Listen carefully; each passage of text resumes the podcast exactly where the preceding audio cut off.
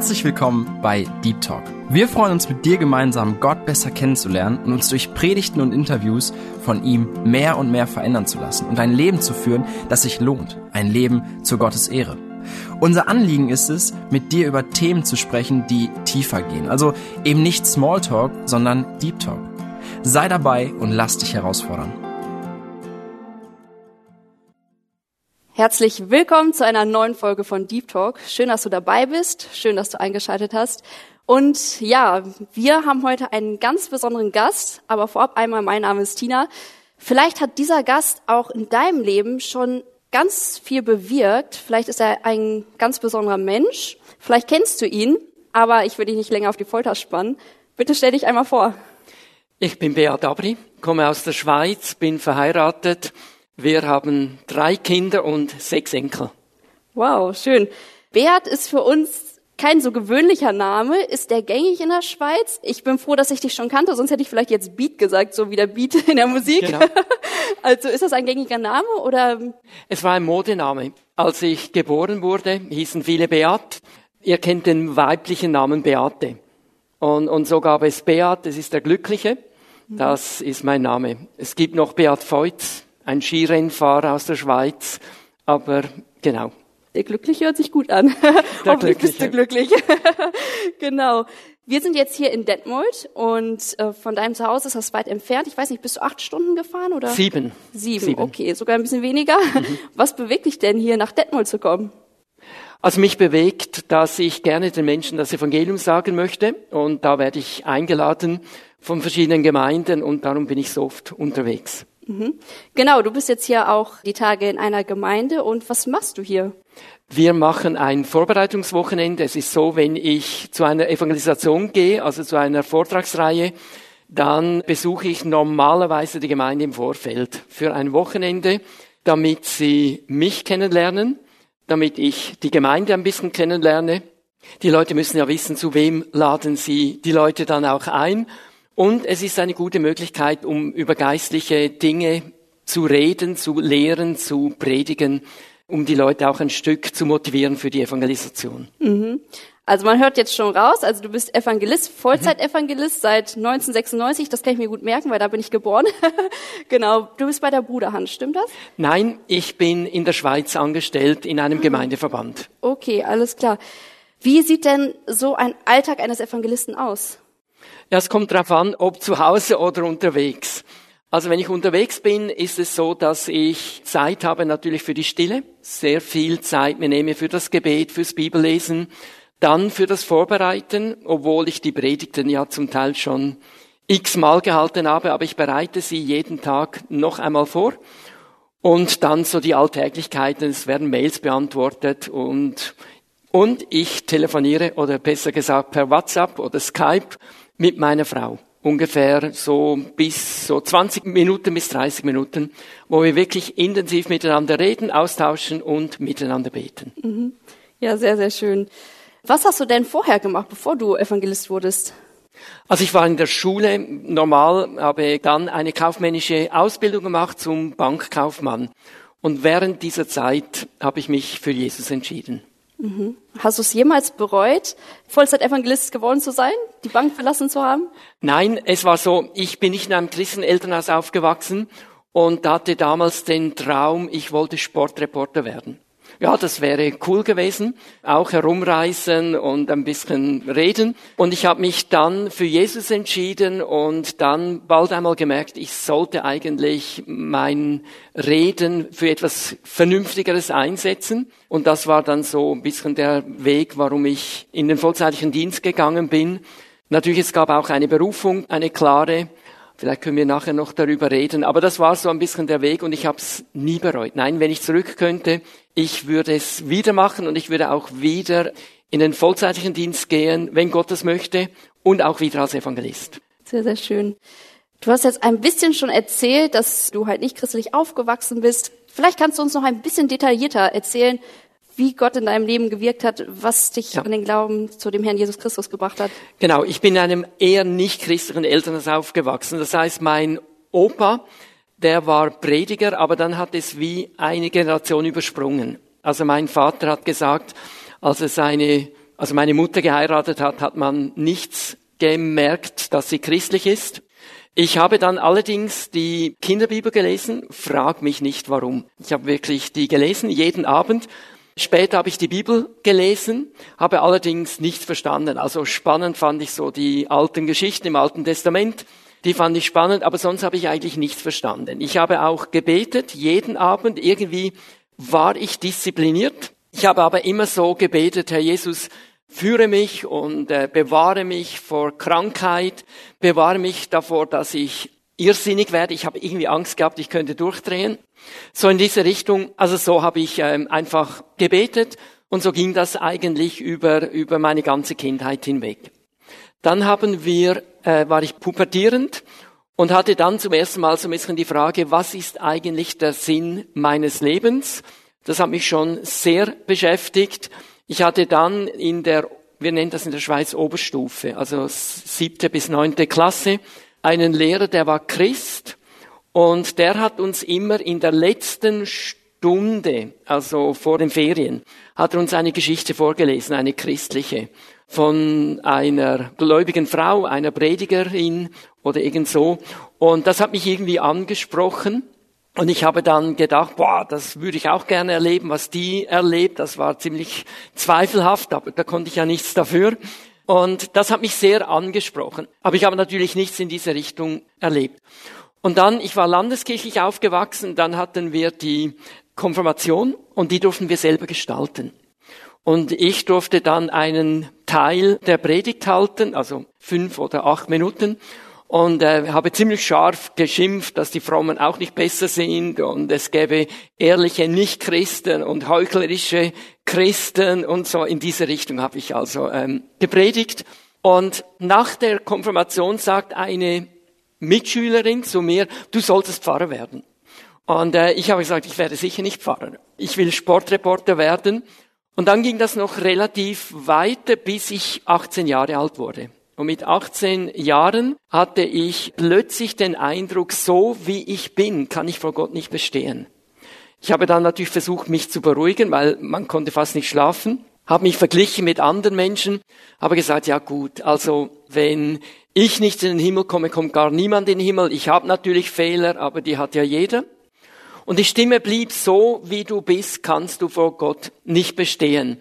Dann versuchte ich frömmer zu werden. Also ich bin in die Kirche gegangen, war natürlich klug, habe so die Leute angeschaut, es waren ein paar alte Leutchen und äh, die Konfirmanden, die mussten, habe gesagt, ja, Gott muss doch mit meinem Leben zufrieden sein. Ich bin 18 und irgendwie beschäftige ich mich mit Gott.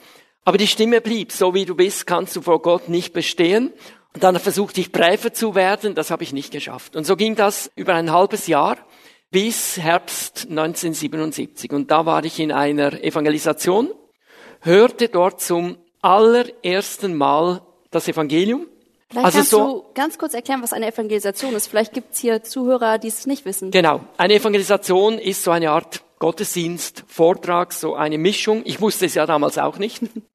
Was es war, und da wurden viele Lieder gesungen. Es war eine Gruppe und die haben aus ihrem Leben erzählt, was sie mit Gott erleben.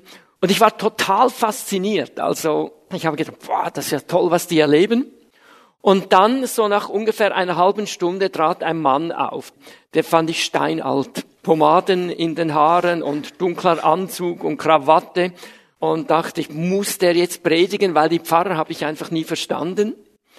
Und dann beginnt er zu predigen und redet genau das, was ich erlebt habe, nämlich ich kann vor Gott nicht bestehen. Und dann hat er das Evangelium erklärt. Jesus ist für unsere Sünden gestorben, ist auch verstanden, breiter und schmaler Weg. Wir sind auf dem breiten Weg, müssen uns bekehren, dass wir auf dem schmalen Weg sind. Und am Ende sagte er dann, wer sich jetzt für Jesus entscheiden möchte, der könnte Jesus eine Antwort geben, indem man nach vorne geht. Das hatte ich noch nie gehört.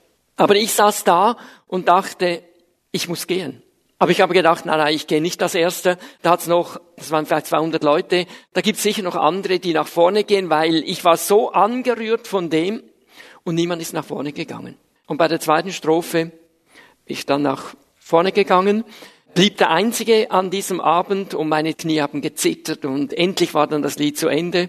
Ja, Das war mal so der Start und dann hatte ich ein Gespräch mit einem Mitarbeiter und dann noch mit dem Referenten. Mhm. Dann fing sozusagen das Leben mit Jesus an, aber da ist ja noch nicht das Ende. Wie lief es dann weiter? Also was ist das Leben mit Jesus? Genau, also ich habe mich dann bekehrt, habe Jesus meine Sünden bekannt, Jesus mein Leben aufgenommen. Interessant war noch, dass ich im ersten Moment, nachdem ich gebetet habe, nichts gespürt habe. Also gar nichts. Und ich war wirklich verlegen und dann fragt doch der Referent, ob ich jetzt wüsste, ob Jesus mir vergeben hat und ob ich in den Himmel komme. Und ich habe gedacht, was sage ich jetzt? Oder wenn ich jetzt sage, ich spüre nichts, dann gebe ich zu, ich habe was falsch gemacht und immerhin, die Person hat sich ziemlich Mühe gegeben mit mir, der ist sicher enttäuscht. Das war mein erster Gedanke. Und der zweite war, dass ich gedacht habe, aber wenn Jesus mir jetzt vergeben hat und ich sage nicht die Wahrheit, dann lüge ich ja wieder, dann habe ich schon wieder eine Sünde. Und dann habe ich mich entschieden, ich sage die Wahrheit und dann sagt er, schau mal, es kommt nicht auf das Gefühl an, sondern darauf, dass es in der Bibel steht. Und er hat mir dann eine Bibelstelle gezeigt und hat gesagt, aufgrund von dem, dass du jetzt wissen, du bist ein Kind Gottes. Und jetzt? Jetzt gab es eine Initialzündung. Also ich bin förmlich nach Hause geschwebt, ich habe das sofort verstanden. Ich weiß, weil es in der Bibel steht. Ich habe dann ungefähr acht Monate geschwebt und dann nach acht Monaten waren die Gefühle weg, aber ich wusste immer noch, ich bin gerettet. Und dann ging es so weiter, ich wusste ja, ich muss mich bekehren. Das war mir klar, wusste ich ja schon Wochen und Monate vorher, dass etwas in meinem Leben nicht stimmt. Und von da wurde mir von Anfang an klar, vom nächsten Tag an, wenn ich mich bekehren muss, müssen sich alle bekehren, wenn sie gerettet werden wollen. Dementsprechend bin ich los, habe ich losgelegt. Also ich habe einfach allen erzählt, du musst dich bekehren, ob die das hören wollten oder nicht. Und wie haben die Menschen so reagiert? Ja, ich habe im ersten Moment gedacht, die warten nur alle, dass man es ihnen erklärt. Weil so ging es ja mir. Oder man hat es mir nie erklärt bis an diesem Abend, hatte ich den Eindruck. Und ich habe gedacht, es ist logisch, ich erkläre es ihnen, die warten nur darauf und bekehren sich dann. Und zu meiner großen Enttäuschung haben die sich dann zum großen Teil nicht bekehrt. Und das war schon eine rechte Ernüchterung. Ich war dann, ich weiß noch, nach ungefähr einem Jahr, dass ich schon mich gefragt habe, stimmt das denn überhaupt? Kann es sein, dass ich, äh, ich habe ja nicht die Wahrheit mit Löffeln gefressen, also kann das sein? Und das hat mich schon damals in eine rechte Krise hineingeführt, ja. Mhm. Also so ein Stück weit Zweifel, die dann aufkamen. Ja. Und wie bist du dann damit umgegangen? Also ja, genau. Das ist eine gute Frage. Ich bin ja kopfgesteuert, also intellektuell. Ich musste diese Frage intellektuell angehen. Also ich musste fragen, welche Fakten sprechen dafür, dass die Bibel wahr ist?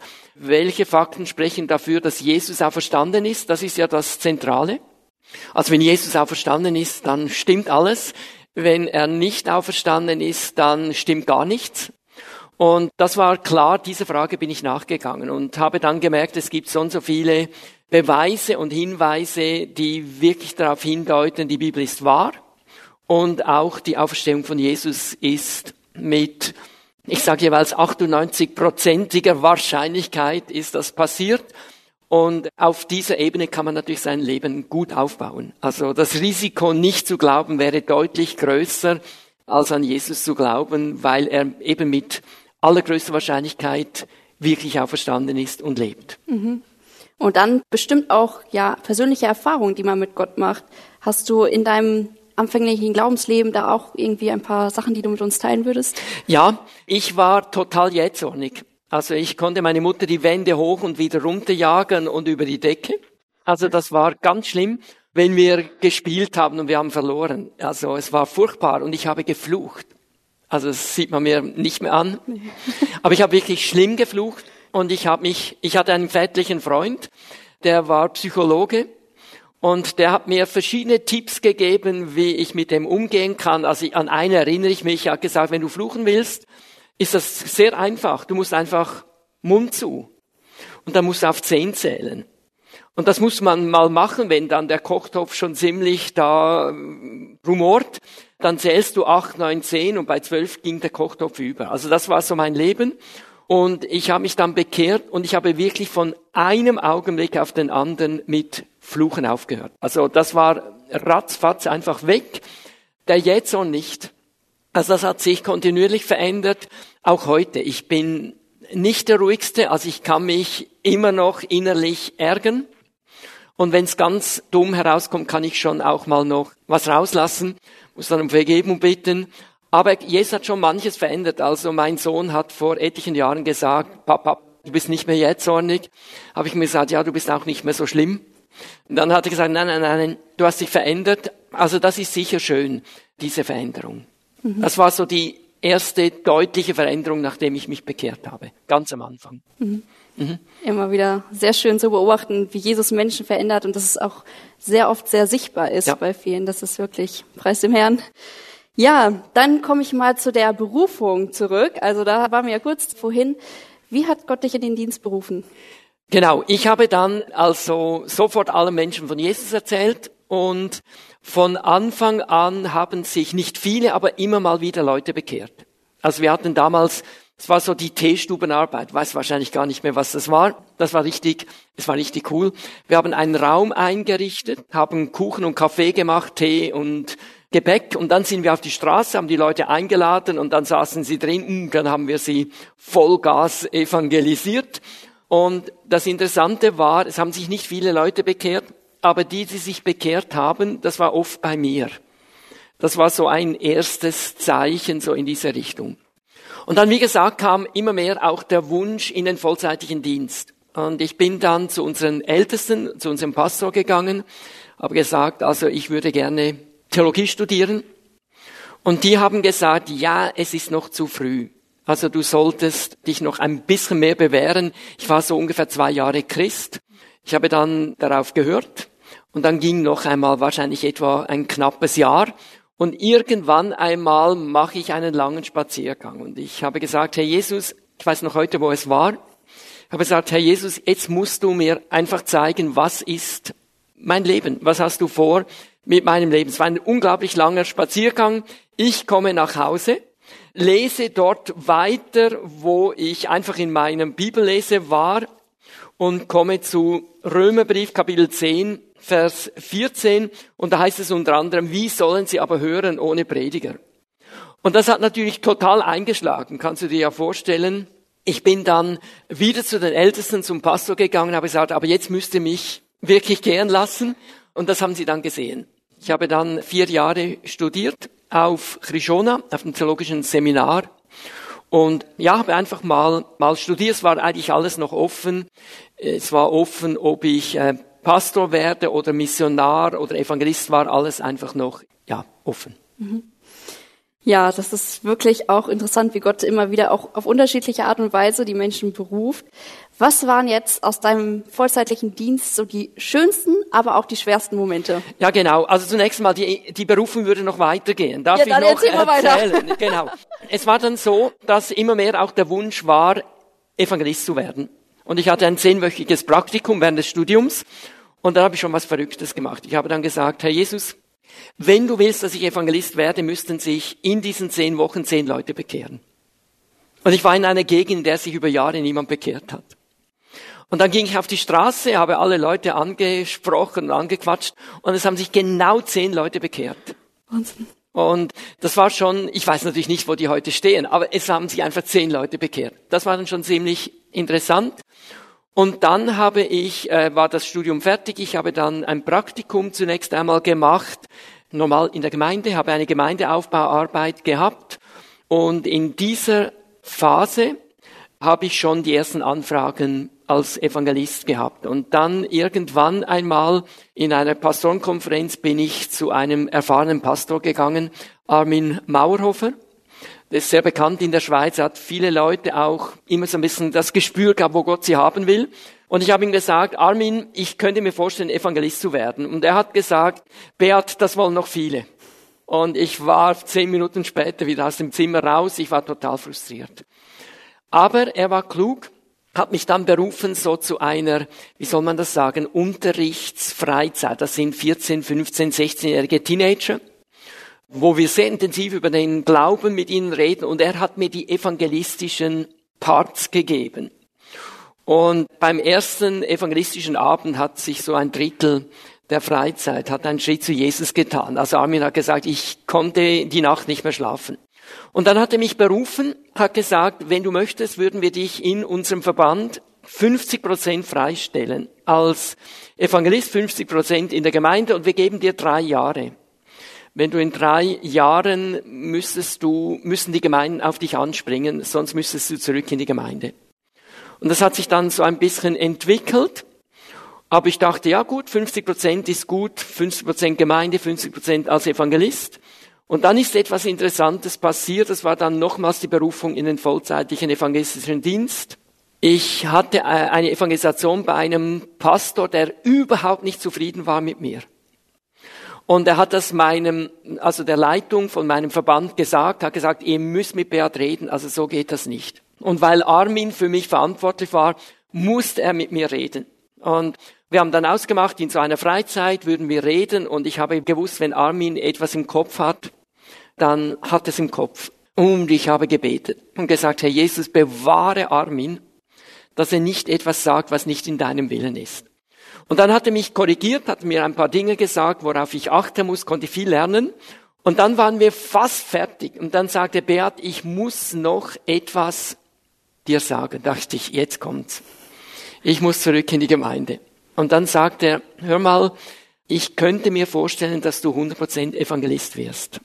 Aber nicht in unserem Verband, der ist zu klein, aber vielleicht in einem Missionswerk. Dann war ich bei Jans Team. Und du kannst dir vorstellen, mit meinem Gebet, führe ihn, dass er nicht sagt, was nicht deinem Willen ist. Das war natürlich noch einmal eine starke Berufung. Und so bin ich dann 1996 ins Jans-Team, habe dort über 15, 16 Jahre bearbeitet, bis dort Veränderungen waren. Und dann bin ich wieder angestellt worden vom Verband, aber inzwischen 100 Prozent. Mhm. Sehr schön. Dann kommen wir jetzt zu den ja. schönsten und schwierigsten Momenten die schwierigsten Momente, also da gibt's natürlich viele. Die schwierigsten Momente sind sicher die Momente, wo du kritisiert wirst. Das verträgt niemand so speziell gut. Ja, das, da muss man jetzt durchs Leben durchgehen. Also ich erinnere mich zum Beispiel, ich habe mal einen Vortrag gehalten über damals New Age und ich hatte nicht viel Wissen. Ich habe gerade das gesagt, was ich gerade gelesen habe und das war eine intellektuelle Jugendarbeit.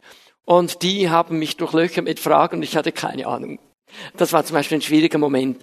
Oder wenn Gemeinden unzufrieden sind, das ist, oder einfach kritisieren, das ist immer relativ schwierig. Es ist sicher auch schwierig, wenn wenig geschieht.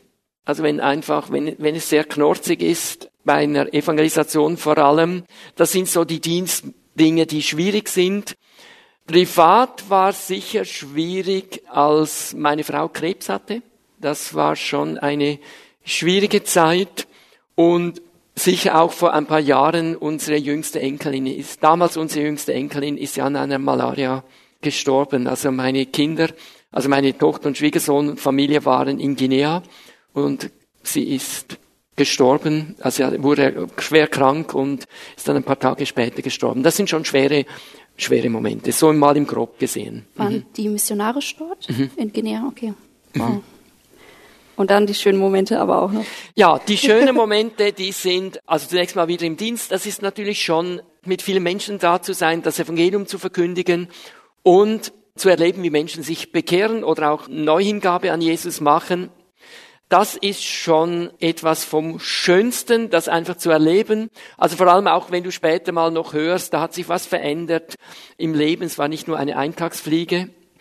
Und hin und wieder gibt es tatsächlich einen geistlichen Aufbruch. Also wo man sagen muss, okay, es ist wirklich jetzt erwecklich. Also vielleicht noch nicht jetzt eine Erweckung, das müsste ja dann eine ganze Stadt oder so erreichen aber wo es doch mindestens mal innerhalb der Kirche oder innerhalb der Gemeinde wirklich erwecklich ist, das sind schon Augenblicke, die speziell sind. Mhm. Und privat, ja, privat ist es sehr schön, mit meiner Frau zusammen zu sein. Natürlich mit den Kindern und jetzt auch mit den Enkeln. Also Enkel sind cool, weil die kommen und sie gehen wieder. Und man muss sich nicht mehr erziehen, oder? Also muss ja, sie nicht mehr stimmt. erziehen. Also unsere Alicia hat vor kurzem mal zu meiner Frau gesagt, Oma, du sagst eigentlich nie nein.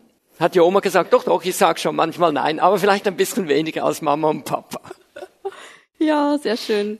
Auf jeden Fall. Und ja, wenn deine Gemeinde vielleicht auch einen Evangelisten sucht, dann kann man auch auf jeden Fall Beat erreichen und ihn einladen. Dann könnt ihr euch überzeugen, wie die Predigten sind. Wir hatten heute ein Seminar zur Vorbereitung auf die Evangelisation und ich muss sagen, ich bin begeistert, also bin motiviert.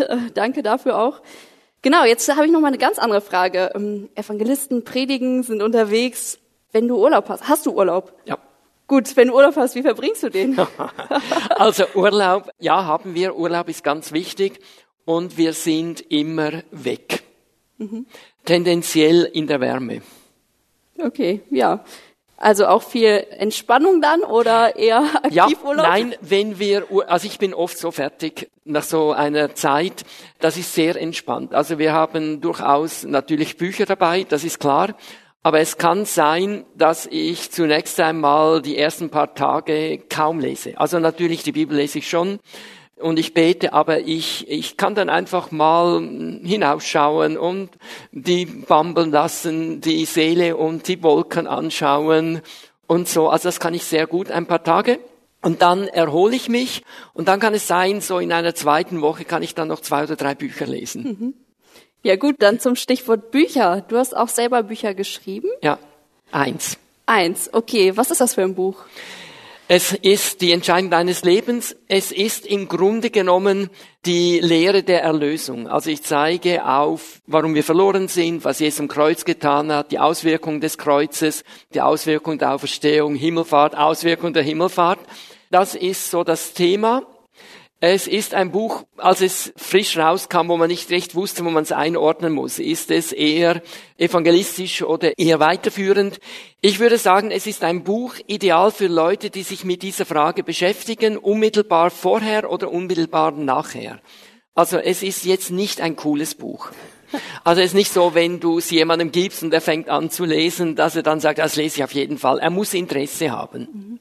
Dann ist es unterhalten. Also es ist ein Stück so, wie ich predige. Mhm. Also man hört mich schon predigen, aber es ist ja, und wenn ich mich bekehrt habe, wenn ich jetzt schon lange auf dem Weg bin mit Jesus, dann ist es, also in der Rezession hieß es, es macht Lust, tiefer zu graben, aber hätte auch noch ein bisschen tiefer graben können. Also so in diese Richtung. Also ich denke, es ist ideal für Leute, die da irgendwo um ihre Bekehrung herum sind. Mhm. Okay. Ja, danke. Dann habe ich eine schwere, herausfordernde Frage jetzt. Und zwar hast du ja viele verschiedene Themen, also evangelistisch, dann auch Seminare, ganz unterschiedliche, auch für Seniorenkreise, glaube ich, bietest du was an. Wenn du jetzt irgendwo eingeladen wirst und die Gemeinde hat überhaupt keine Anforderungen, keine Vorstellung, die stellen frei, worüber du sprichst. Was wäre dein Herzensthema, dein allerliebstes Thema, über das du sprechen würdest? Ja, das weiß ich. Das müssen die Gemeinden auch x-mal anhören. Das ist, wie kann unser Leben gelingen? Das ist im Grunde genommen einfach Jesus und die Auswirkungen von, von dem, dass Jesus am Kreuz gestorben ist also das ist auch ein Thema, das, wenn ich mehrmals in die Gemeinden komme, also das kommt häufig noch ein zweites Mal. Mhm. Und äh, die Gemeinden merken das meistens nicht. Ist auch gut so, weil ich dort einfach zeige, Jesus ist nicht nur für unsere Sünden gestorben, damit er sie uns vergibt, sondern er verändert unser Leben. In dieser Predigt wirst du auch meine Theologie kennenlernen. Also das ist mein, meine tiefste Überzeugung. Mhm. Ja, dann komme ich nochmal auf deine Frau zu sprechen. Du bist ja viel unterwegs, dann ist sie auch mal allein zu Hause. Wie sieht dann ihr Alltag aus oder wie beschäftigt sie sich in der Zeit? Ja, sie arbeitet noch, also sie ist noch Krankenschwester, wird, das wird jetzt dann langsam dem Ende zugehen, aber das macht sie und dann arbeitet sie in einer Rotlicht-Milieu aufsuchenden Arbeit. Also sie besucht tatsächlich einmal pro Woche die Milieus, geht in Bordelle, versucht mit den Frauen ins Gespräch zu kommen, Wertschätzung zu bringen, ihnen von Jesus zu erzählen, ihnen auch etwas zu schenken und gegebenenfalls auch zu helfen. Mhm. Ja, das ist auf jeden Fall ein sehr spannender Bereich. Da müsste man Sie wahrscheinlich selber einmal einladen, um darüber zu sprechen. Du schreibst in deinem letzten Rundbrief, dass eure Ehe momentan harmonisch abläuft, auch wenn ihr öfter auf Distanz seid. Das war nicht immer so. Magst du uns da ein bisschen mit reinnehmen? Ja, wir hatten 1994, das war die Zeit, in der ich 50 Prozent Evangelist, 50 Prozent in der Gemeinde war. Und das war so diese Doppelbelastung. Wenn ich unterwegs war, wartete die Gemeinde. Und wenn ich alles abgearbeitet habe, musste ich wieder gehen. Und in dieser Zeit hatte ich sehr wenig Zeit für meine Frau. Es gab dann immer wieder einen Satz, es wird besser werden. Und meine Frau war geladen auf diesen Satz. Also den konnte sie schon fast nicht mehr vertragen. Und dann sind wir umgezogen. Und wir waren noch mitten in den Kisten und ich hatte eine Evangelisation in Ungarn geplant. Also meine Frau war einfach ganz allein. Und das war so der Punkt, wo es einfach nicht mehr weiterging. Also meine Frau hat gesagt, ich habe mir was anderes vorgestellt. Ich könnte mich auch umbringen unter Umständen. Hat sie, also wäre nie, so weit wäre es wahrscheinlich nie gekommen. Und sie hat auch gesagt, ja, ich, ich muss jetzt halt einfach durch, aber so habe ich mir das nicht gewünscht. Und das Schlimme war, ich habe es nicht gemerkt. Also es war schon sehr, sehr schwierig. Und dann hatten wir eine Evangelisation mit Richard Krise. Und am zweiten Sonntag Vormittag beim Rufsentscheidung habe ich gemerkt, wir müssen noch einmal neu beginnen. Mit Jesus und miteinander. Und äh, ich war Pastor in der Gemeinde, er hat auch nach vorne gerufen und ich habe zu meiner Frau gesagt, komm, wir gehen. Und äh, wir sind dann nach vorne gegangen, hat natürlich die ganze Gemeinde gesehen, aber es war mir egal. Ich habe dann zu Richard gesagt, ich muss mit dir reden. Also wir wollen mit dir reden, nicht mit irgendjemandem, das war ja klar. Und meine Frau hat noch gesagt, ich weiß nicht, was ich mit ihm reden soll. Und dann hat Richard Krise ziemlich schnell das gemerkt, hat gesagt, Erna, darf ich dir ein paar Fragen stellen? Und dann hat er das so gemacht, wie er das eigentlich immer gemacht hat, was so sein Seelsorgestil. Er hat er oft so gemacht, hat er gesagt, Erna, bist du wiedergeboren? Also Pastorenfrau. Und mein Vater sagt, ja. Dann sagt er, bist du getauft? Mhm. Da hat er noch ein paar Fragen gestellt und nach ungefähr fünf Minuten hat er gesagt, hat es gemerkt, sagt er, du rebellierst gegen die Situation. Sagt meine Frau, ja, ich rebelliere. Dann sagt er, das ist Sünde. Sagt sie, ja, das weiß ich. Dann sagt er, du musst Buße tun. Und dann ist etwas passiert, das kann ich theologisch nicht erklären. Dann hat Jesus ihr Raum gegeben zur Buße. Also ich weiß auch nicht, wie man das erklären soll. Auf jeden Fall, sie hat Jesus um Vergebung gebeten, hat ihr Leben Jesus neu hingegeben. Okay, dann war das mal abgeschlossen, dann hat sie sich mir zugewandt. Also mich hat er nicht gefragt, ob ich wiedergeboren bin, habe ich aber fast eigentlich erwartet. Und dann hat er aber ziemlich schnell gesagt, Beat, so geht's nicht. Du musst mehr Zeit haben für deine Frau und auch für deine Kinder natürlich. Und das habe ich dann eingesehen. Ich habe dann auch um Vergebung gebeten, mein Leben Jesus neu gegeben.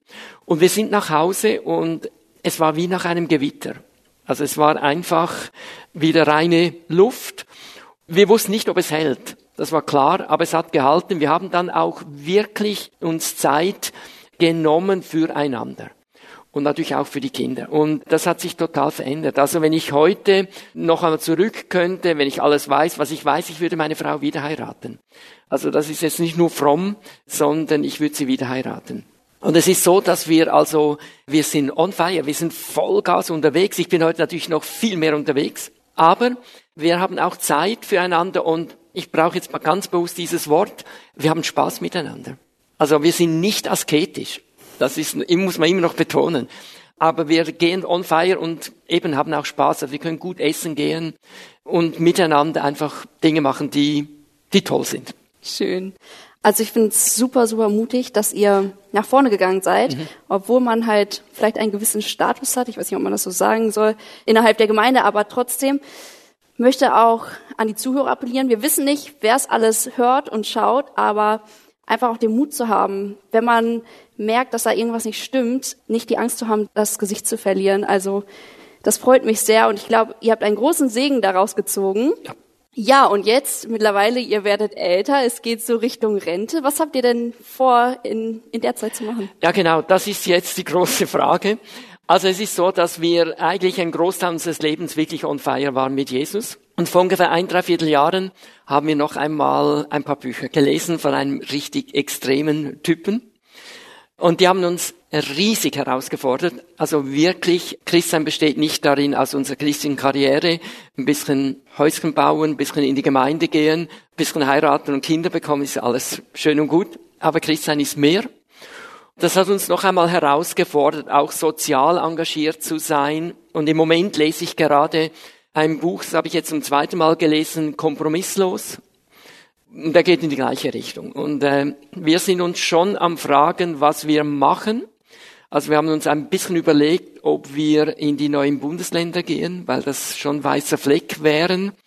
Wir merken aber, je näher das kommt, Gott müsste noch einmal deutlich berufen, weil es wären sechs Stunden von unserer Familie weg. Und äh, da merken wir, wie die Kinder und Enkel uns, ja, sind dann schon weit weg.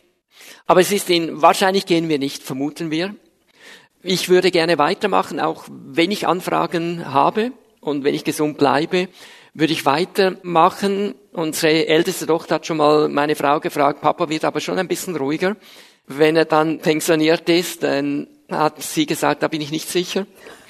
Äh, es kommt darauf an, wie, wie viel Kraft man hat. Aber grundsätzlich müsste, ja, ich vermute, dass wenn, wenn Anfragen kommen, kann ich nicht Nein sagen. Also ich überlege mir natürlich schon, ich gehe in Rente 2024, Ende April, und wir haben, was wir festgelegt haben, ist drei Monate sind tabu.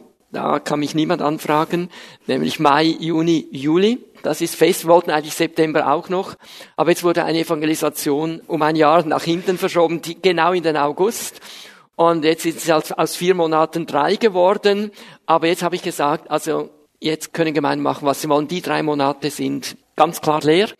Und dann August, September, Oktober, November geht's dann wieder los. Also da habe ich mir natürlich schon überlegt, wie viele Anfragen würde ich noch annehmen. Ich habe was im Kopf, aber ich fürchte, wenn ich gesund und Kräfte bleiben, werde ich mich nicht dran halten. Ich werde wahrscheinlich, würde sie füllen vorläufig noch. Aber ja. schön. Wenn man braucht, war es fürs Reich Gottes ja. und bis zum Ende durchziehen wichtig. Ja, wir kommen leider auch langsam zum Ende. Jetzt habe ich noch eine spezielle Frage für uns Jugendliche. Welchen Ratschlag würdest du mitgeben? Du hast ja auch so einen radikalen Lebensstil auf dem Herz. Vielleicht kannst du das mit verknüpfen. Was willst du uns mitgeben? Ja, also wenn ich der Jugend sagen könnte, würde ich sagen, also eben nicht dieses durchschnittliche Christsein. Also ihr müsst wirklich fragen, was, was Jesus von euch möchte.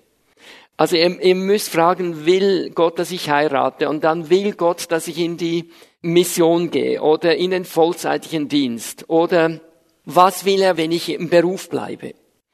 Natürlich darf ich ein Haus bauen, das ist klar, aber ist es berechtigt, so viel Geld zu haben und die Leute rundherum verhungern? Also in, in anderen Ländern. Oder müsste man nicht geben? Irgendjemand hat mal gesagt, Entweder musste man in vollzeitigen Dienst gehen oder man müsste arbeiten, so viel verdienen wie nur möglich ist, um möglichst so viel zu geben, wie möglich ist, ja.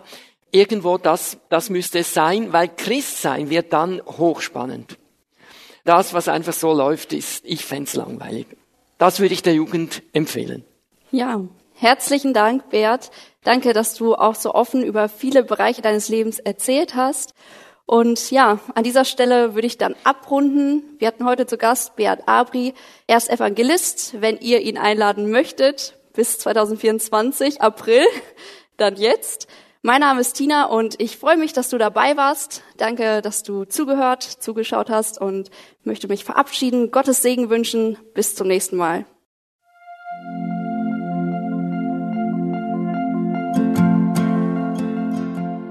Schön, dass du heute dabei warst. Wenn es für dich ein Segen war und du etwas mitnehmen konntest, dann teile Deep Talk gerne mit deinen Freunden und fühle dich frei, auch uns ein Feedback zu schreiben. Wir würden uns da sehr darüber freuen. Wenn du heute zum ersten Mal dabei warst oder eine Sendung verpasst hast, kannst du alle vorherigen Sendungen auf Spotify oder auf Soundcloud finden. Mehr Infos über Deep Talk oder Segenswelle allgemein findest du auf www.segenswelle.de oder auf unserem Instagram-Feed, auch unter Segenswelle zu finden. Falls du Fragen und Anregungen, zum Beispiel Themenvorschläge hast, schreib uns gerne. Wir wünschen dir noch eine gesegnete Woche mit den Worten aus Kolosser 3, Vers 17. Und was immer ihr tut, in Wort oder Werk, das tut alles im Namen des Herrn Jesus und dankt Gott dem Vater durch ihn.